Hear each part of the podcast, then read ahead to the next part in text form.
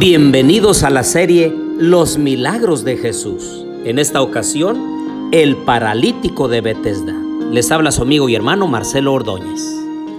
Oremos juntos, querido Dios y bondadoso Padre. En esta hora de la mañana, te damos gracias por la noche de descanso.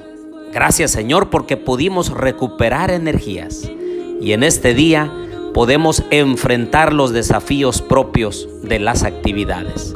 Gracias porque ya estamos a la mitad de la semana y tú has sido grande y poderoso con nosotros. Alabamos tu nombre y te rogamos todo esto en el nombre de Jesús. Amén. ¿Saben que Jesús es el especialista en casos desesperados, complicados, difíciles y hasta imposibles?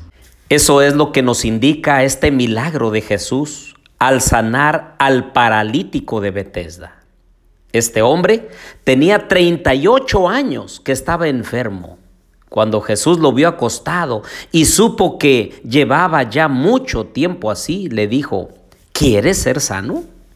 El enfermo le respondió, Señor, no tengo quien me meta en el estanque cuando se agita el agua. Mientras yo voy, otro desciende antes que yo. Parece que este hombre no había entendido la pregunta de Jesús. Porque la respuesta más obvia era, sí Señor, yo deseo ser sanado. Allí estaba ese hombre, después de 38 años, todavía enfermo. Y es que uno puede buscar la sanidad en mil y un lugares, pero solamente Jesús y su toque sanador, su palabra sanadora, su intervención divina puede operar en nosotros un milagro tal.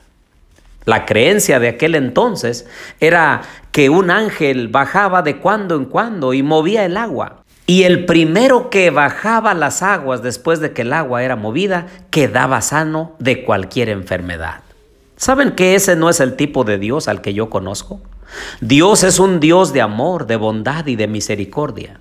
No ve distinción entre hombres y mujeres, entre cultos e incultos, entre blancos o morenos para el Señor todos somos iguales y nos ama y nos quiere salvar. La intervención de Dios en la vida de nosotros no es selectiva.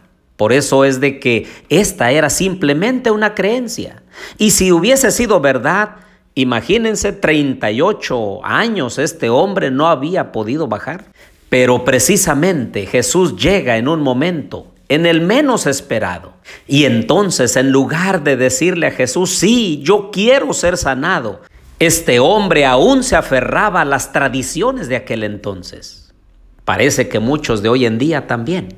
Nos seguimos aferrando a tradiciones, a métodos alternativos para sanar.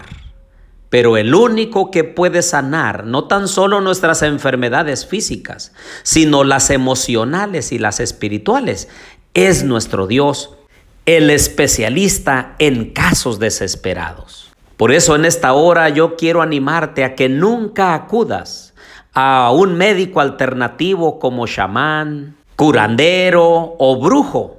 Ninguno de ellos en realidad nos puede sanar. Lo único que necesitamos es ser obedientes a los mandamientos de Dios obedientes a la forma en la que el Señor nos está hablando y diciendo, haz de esta forma. Y así lo hizo el paralítico, le dijo, levántate, toma tu camilla y vete a tu casa. Y este hombre respondió inmediatamente. Al instante aquel hombre fue sanado y tomó su camilla y anduvo, dejando atrás 38 años de enfermedad. Bendito Salvador Cristo Jesús que viene a nuestro encuentro en los momentos más difíciles de nuestra vida, en las complicaciones y en las crisis más tristes, el Señor aparece para bendecirnos, para transformar nuestra vida. Y allí en Juan capítulo 5 y verso 14 dice, después lo halló Jesús en el templo y le dijo, mira, has sido sanado, no peques más para que no te suceda algo peor. Y es que la intervención divina en nuestra vida no es un permiso para seguir pecando o hacer las cosas incorrectas delante de Dios. No podemos seguir quebrantando los principios de salud, los principios eternos, después de que el Señor ha hecho milagros en nuestra vida. Yo quiero animar a cada uno en esta hora para que podamos permitir que el Señor transforme nuestra vida y corazón. No regresar a los mismos actos incorrectos e indebidos del pasado. ¿Queremos sanidad física? Pues entonces hagamos cambios de hábitos. ¿Queremos salud emocional? Entonces permitamos que el Señor nos dé el valor que Él ha pagado en la cruz del Calvario por nosotros. ¿Queremos sanidad espiritual?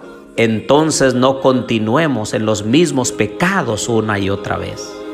Que este día el Señor pueda obrar en nuestro corazón y podamos nosotros tomar mejores decisiones que honren y glorifiquen a nuestro Padre Celestial. Si es que hay algún enfermo en nuestro medio, hay alguna persona que necesita una obra transformadora del Señor, lo ponemos en las manos de Dios. Oremos. Querido Dios y bondadoso Padre, aquí estamos delante de tu presencia. Bendice a mis amigos y hermanos. Tú conoces, Señor, sus vidas de cada uno. Lo que cada uno necesita, Señor, súpleles de acuerdo a tu voluntad y de acuerdo a nuestra fe. Porque te lo pedimos todo, en el nombre de Jesús. Amén.